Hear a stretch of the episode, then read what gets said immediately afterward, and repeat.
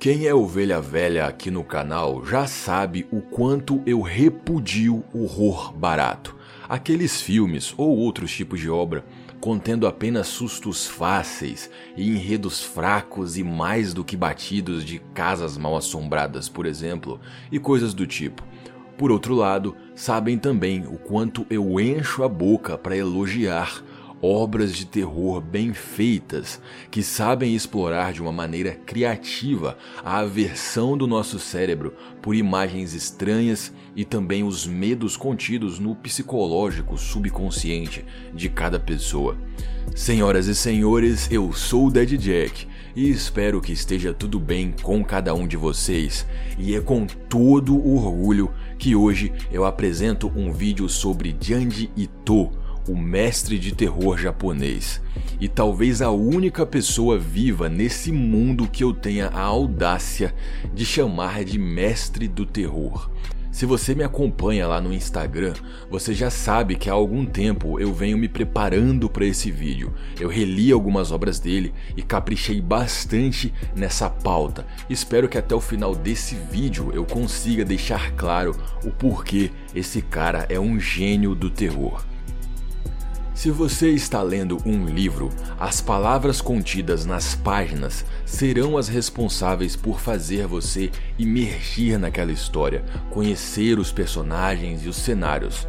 Quando você está assistindo um filme, já é uma experiência audiovisual, então as vozes dos personagens, os sons ambientes e o vídeo mostrando as expressões desses personagens e esses ambientes são os responsáveis por fazer essa história correr.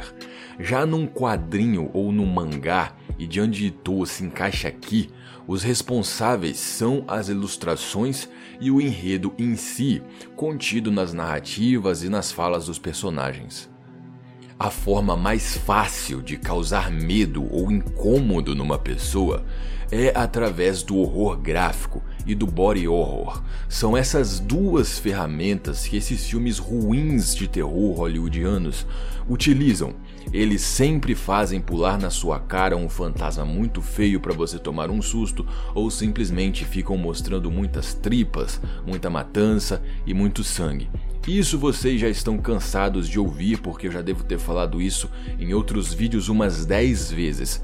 Mas o que eu nunca fiz até hoje foi dar um bom exemplo de horror gráfico. E aqui está, senhoras e senhores. Em seus mangás, Janji Ito quase sempre recorre a imagens fortes, mas totalmente fora da caixa. Seja com insetos distorcendo a imagem do corpo humano, através de monstros, ele sempre consegue causar impacto. E os motivos para essas criaturas aparecerem ou para esses corpos se distorcerem sempre são os mais inusitados. E isso é outro detalhe importante. Como eu disse, os elementos que fazem um quadrinho ou um mangá serem bons são as ilustrações e o enredo, e a maioria dos enredos de Janji Ito são extremamente psicológicos, e eu adoro como ele consegue fazer isso, encaixando essas histórias absurdas dentro do cotidiano de uma pessoa. Eu poderia citar como exemplo a história Futon. Aqui, uma garota mora com o melhor amigo. Eles vão morar juntos em busca de uma vida melhor, etc. Os dois têm planos para o futuro. Mas esse garoto enlouquece. Literalmente enlouquece e passa noite e dia dentro do seu futon, enfiado embaixo de suas cobertas, gritando que está vendo monstros. E nisso, a garota tem que manter essa casa sozinha. Ela trabalha muito, ela chega em casa exausta e ainda tem que cuidar do melhor amigo louco. Isso vai drenando as energias do corpo e da mente dela. É uma situação muito cansativa em todos os aspectos. Até uma noite em que ela vê esses monstros também.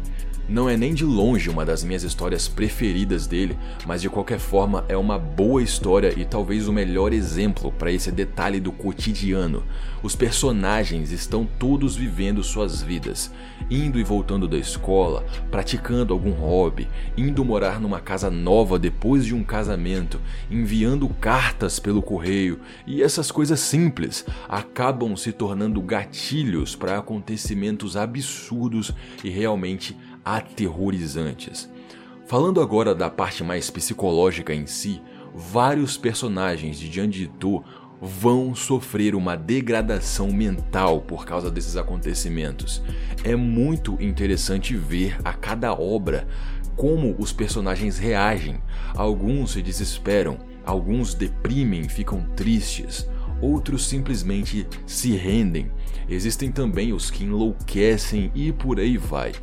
E eu acredito que para construir personagens assim é necessário ter uma ótima compreensão da natureza humana. E indo além, ele consegue fazer isso dentro de histórias de terror.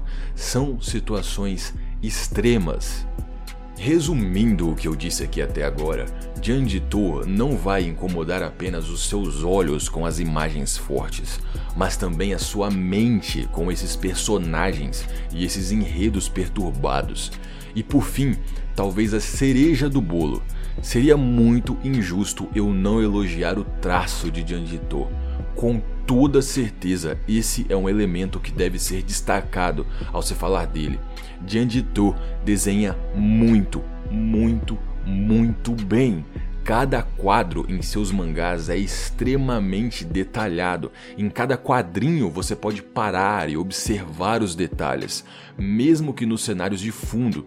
E óbvio que isso também se reflete no que está destacado, nas expressões assustadas dos personagens, nos olhos cheios de tensão e, claro, nas monstruosidades que aparecem em cada história. Acho que esses três elementos, imagens impactantes, enredos sólidos e personagens bem construídos e um traço cheio de detalhes, formam o amálgama que o torna, na minha opinião, um gênio, um mestre do terror. E eu não poderia ir embora sem fazer algumas recomendações. Se você ficou interessado em conhecer a obra de Janji Ito, eu recomendo fortemente que você comece por Fragmentos do Horror. Essa é uma coletânea contendo oito histórias completas, incluindo uma das minhas preferidas. O nome é Suave a Deus. Sério, se vocês pegarem essa coletânea, leiam essa história com bastante calma e aproveitando cada quadro, porque é exímia, é excelente. Suave a Deus. E essa coletânea é da Dark Side. Vocês já estão cansados de saber que Dark Side é sinônimo de qualidade. A capa é dura, a coletânea é toda decorada, a impressão de cada página é perfeita e o preço tá muito acessível. Sério, senhoras e senhores, tá muito barato. Eu vou deixar o link dessa coletânea na Amazon para vocês e também o link para Uzumaki, que é considerada a obra-prima dele. É a obra mais conhecida e a minha preferida também. Inclusive, um dia eu pretendo fazer um vídeo só para Uzumaki. E enquanto eu produzia esse vídeo, eu recebi a excelente notícia de que estão fazendo uma animação de Uzumaki e vai ser com os traços do Janji Ito mesmo, em preto e branco. Eu tô muito animado. Confiram aí um trechinho.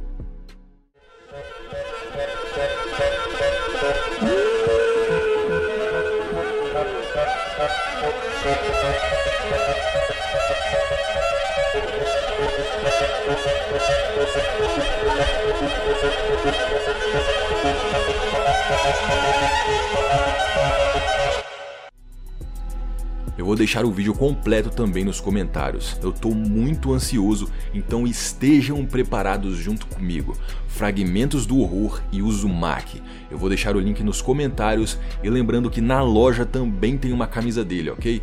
Comprando vocês me ajudam muito. Muito obrigado desde já. Espero de verdade que tenham gostado e que busquem algo dele para ler.